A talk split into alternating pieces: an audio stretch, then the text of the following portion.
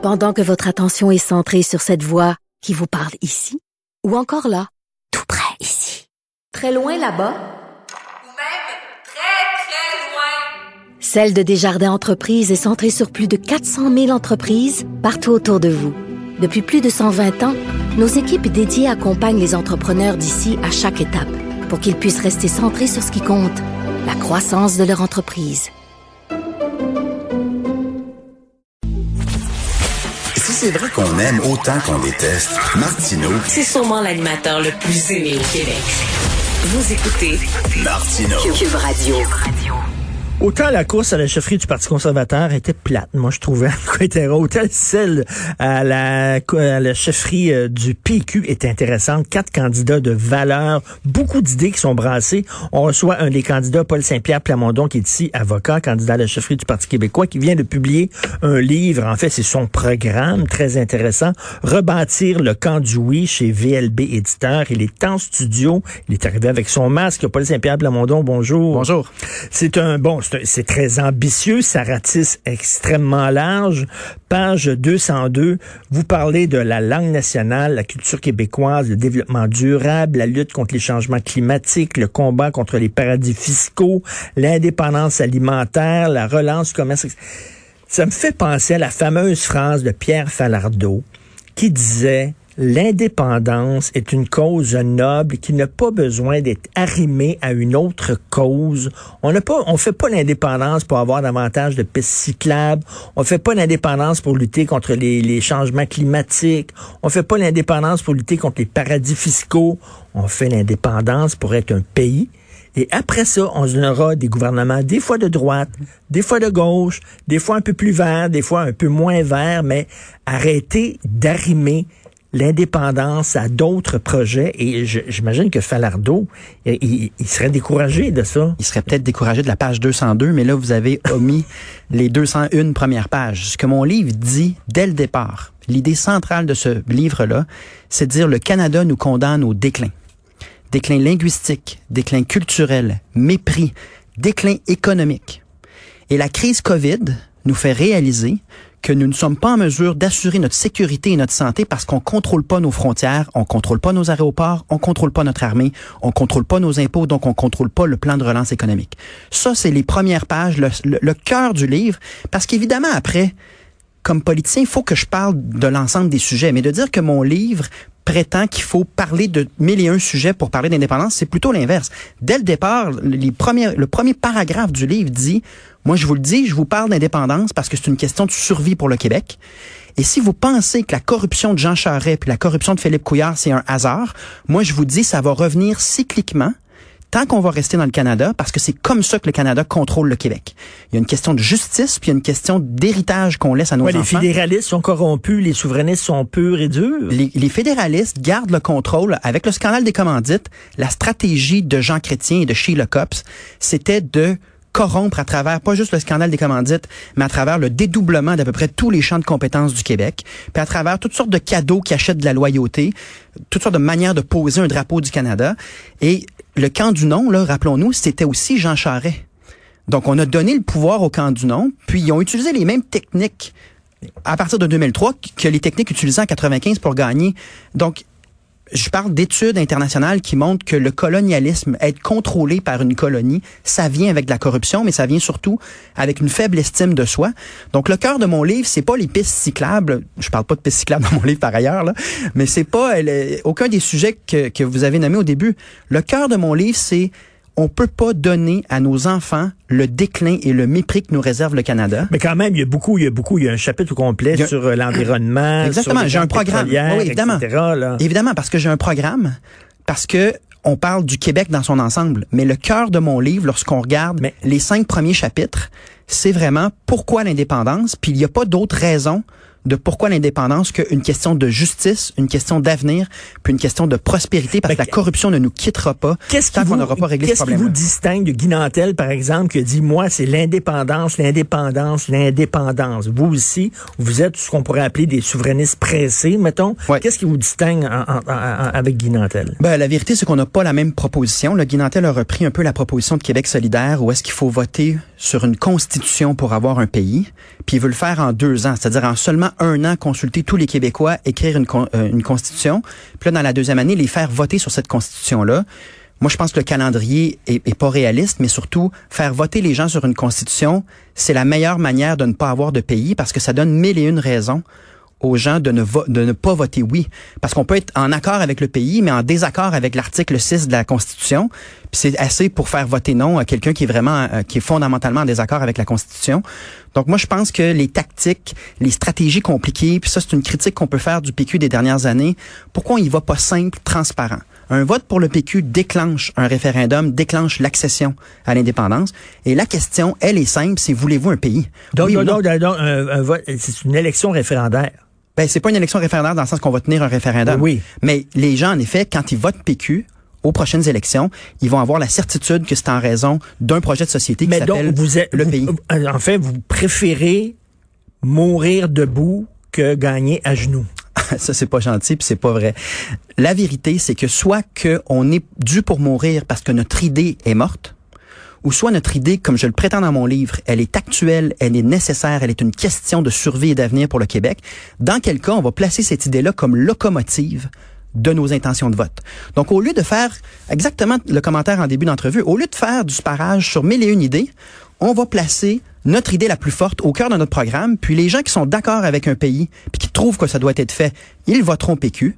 Puis ceux qui sont pas d'accord, ils ne voteront pas là, le, le bon gouvernement, là, on, n'est est, pas là, On va être peut- un bon gouvernement, puis on va gérer la province à l'intérieur du On n'est plus Canada. là. C'est fini, On est là. plus là. Puis D'ailleurs, les membres ont pris cette décision-là au congrès de Pas refondation. de tatouinage. Pas de, pata- pas de tatouinage, mais surtout pas de tournage autour du pot puis de tactique. faut que ce soit honnête, transparent, clair. Si vous voulez un pays, si vous voulez qu'on sorte du Canada, votez Parti québécois. Ça peut pas être plus simple que ça. Page 105, le mauvais mot, démondialisation. Alors là, il y a des gens qui vont dire, oh, il est comme Trump, il veut fermer les frontières, c'est le protectionnisme, on se ferme. D'ailleurs, Bon, j'ai déjà un collègue qui m'a traité de Trump, euh, Sylvain Godreau, dans la ben course, oui, j'ai vu qui, ça. qui- a traité euh, Ça- ses, ses collègues de Trump. Ça manquait de classe un peu. En tout cas, bref, euh, c'est ce que je pense. Mais donc, qu'est-ce que vous répondez à ces critiques-là? Démondialisation, ça va à contre-courant de ce que les jeunes disent. Au contraire, faut s'ouvrir, faut... Et là, faut- on va, on va parler de ta chronique de ce matin. Oui. Parce que tu me dis, tu me parles de mode ce matin. Ben, ce Mais- que j'écris pour puis on va parler de démondialisation, je veux pas changer le sujet. Mais est-ce qu'on écrit vraiment, est-ce qu'on est vraiment en politique en fonction de la mode du jour? Est-ce que Richard Martineau, quand il écrit une chronique, il se pose la question, est-ce que j'écris quelque chose qui est à la mode? Parce que si c'est pas à la mode, je le ferai pas. C'est pas comme ça qu'on assume un leadership politique. Et je pense que les modes changent vite. Euh, Souvenons-nous qu'on était péquiste en 2012, on était libéral en 2014, puis on était caquiste en 2018. Donc les modes changent vite. Je pense que le, cœur de mon action politique, c'est sur ce qu'il faut faire. Euh, un peu comme euh, Papineau disait, fais ce que doit, advienne que pourra. Pour la démondialisation, c'est la même chose. Je pense que les gens, pendant la crise COVID, ont réalisé que si les pays sont capables de se voler des masques en temps de crise, ils seront capables de se voler de la nourriture en temps de crise. On n'est pas autonome à- sur le plan alimentaire. On, est capable de se réindustrialiser. En ce moment, tout notre modèle, là, c'est de faire venir à peu près tout de la Chine. On a un déficit de milliards de dollars avec la Chine, un déficit commercial immense parce qu'on produit pas chez nous, donc on s'enrichit pas ch- chez nous. On est une économie de succursale, c'est-à-dire que les sièges sociaux sont ailleurs. Nous, on fait juste acheter puis le profit se fait ailleurs. Euh, on pourrait aussi forcer le gouvernement du Québec à acheter québécois comme les États-Unis puis d'autres pays européens le font. Donc j'ai huit, neuf propositions de démondialisation, mais essentiellement c'est une idée simple, c'est dire on va faire passer les intérêts du Québec avant tous les discours de mondialisation, l'inverse de ce que Philippe Couillard a- nous, nous a répété pendant des années. Parce que ce que j'écris, c'est que malheureusement, je le déplore là, vraiment, là, je dis que le, le- le- le terme de nation euh, n'est plus dans l'air du temps.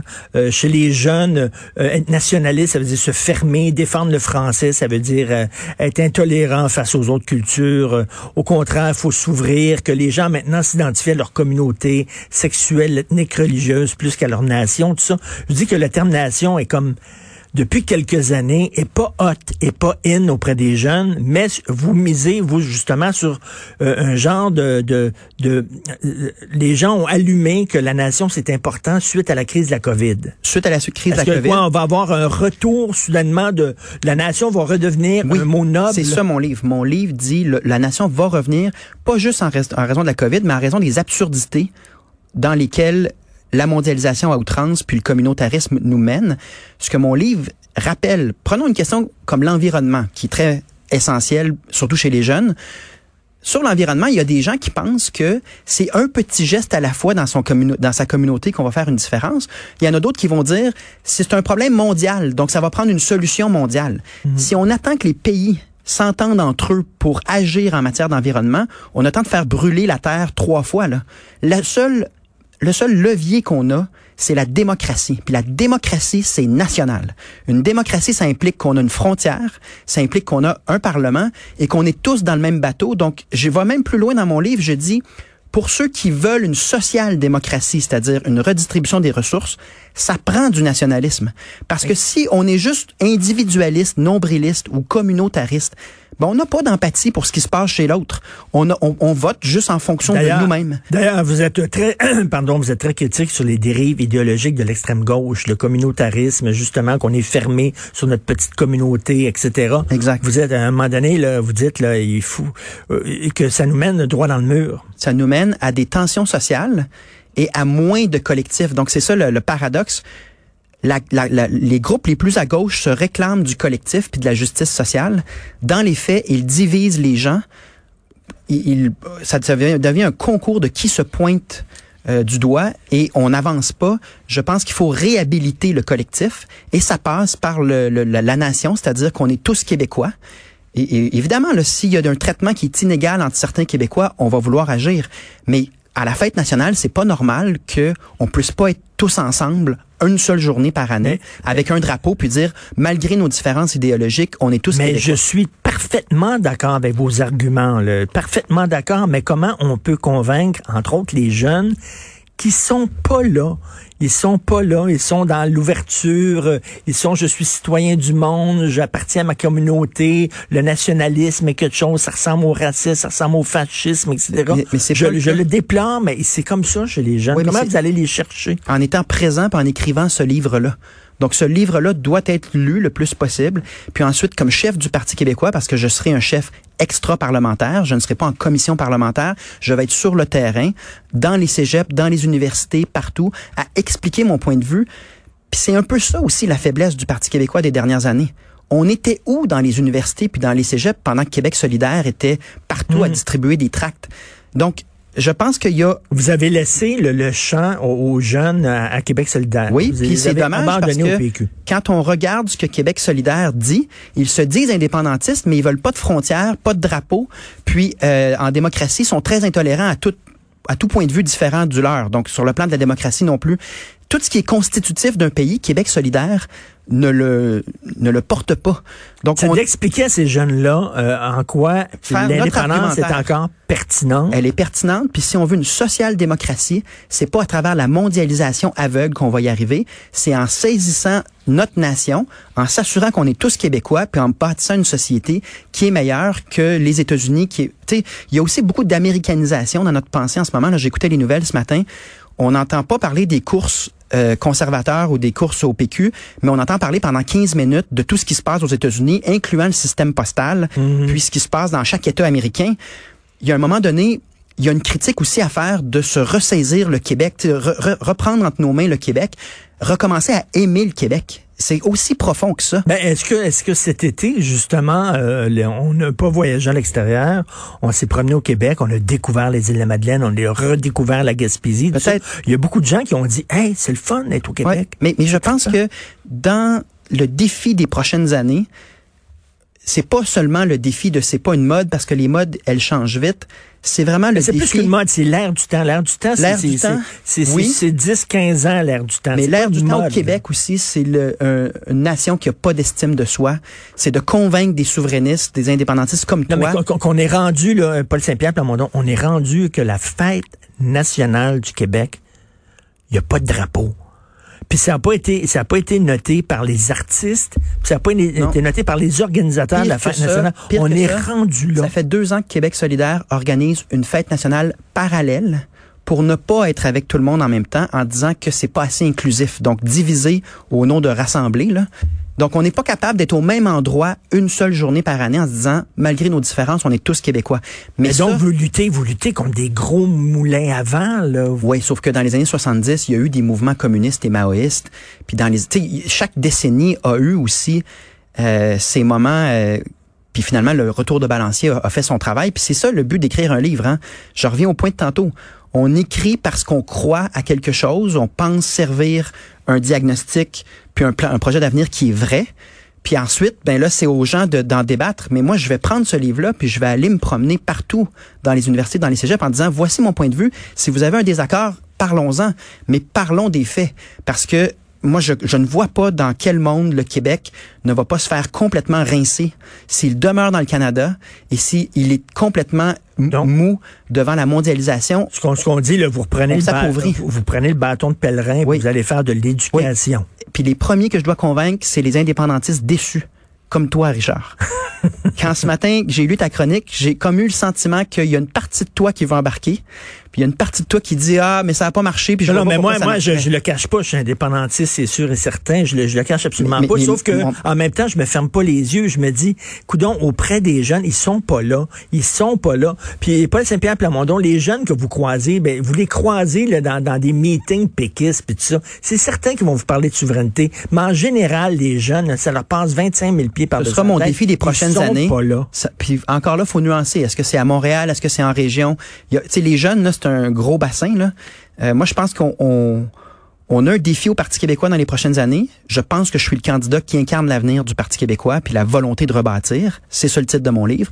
Mais également, faut pas mettre tous les jeunes dans le même panier. Les données nous disent qu'en fait, des jeunes qui sont critiques de la mondialisation à outrance, puis qui sont critiques d'un Québec qui a pas d'estime de soi, qui est pas capable de se faire respecter, qui est pas capable de s'enrichir, il y en a beaucoup. Donc c'est à nous un peu de capturer ça. La première étape, c'est d'être affirmatif, de, de, de juste dire ce qu'on pense, puis d'arrêter de s'excuser. Ben ça, c'est bien. Ça Rebâtir, ça, livre. ça s'intitule Rebâtir le camp du oui. Euh, bonne chance. Merci. Euh, ça prend des gens comme ça pour expliquer euh, l'im- l'im- l'importance, la pertinence et la modernité du projet souverainiste auprès des jeunes. Et puis euh, ça, c'est un, un- Paul Saint-Pierre Plamondon, un gars qui est jeune, brillant. Il pourrait avoir une brillante carrière d'avocat et il a décidé au contraire de donner son temps, son énergie pour le Québec. Ça, ça, ça, ça vaut, ça vaut un beau coup de chapeau. Euh, ben bonne, bonne course au leadership. On va se reparler, Paul Saint-Pierre Plamondon, rebâtir le camp du oui. Merci. VLB éditeur. À une prochaine.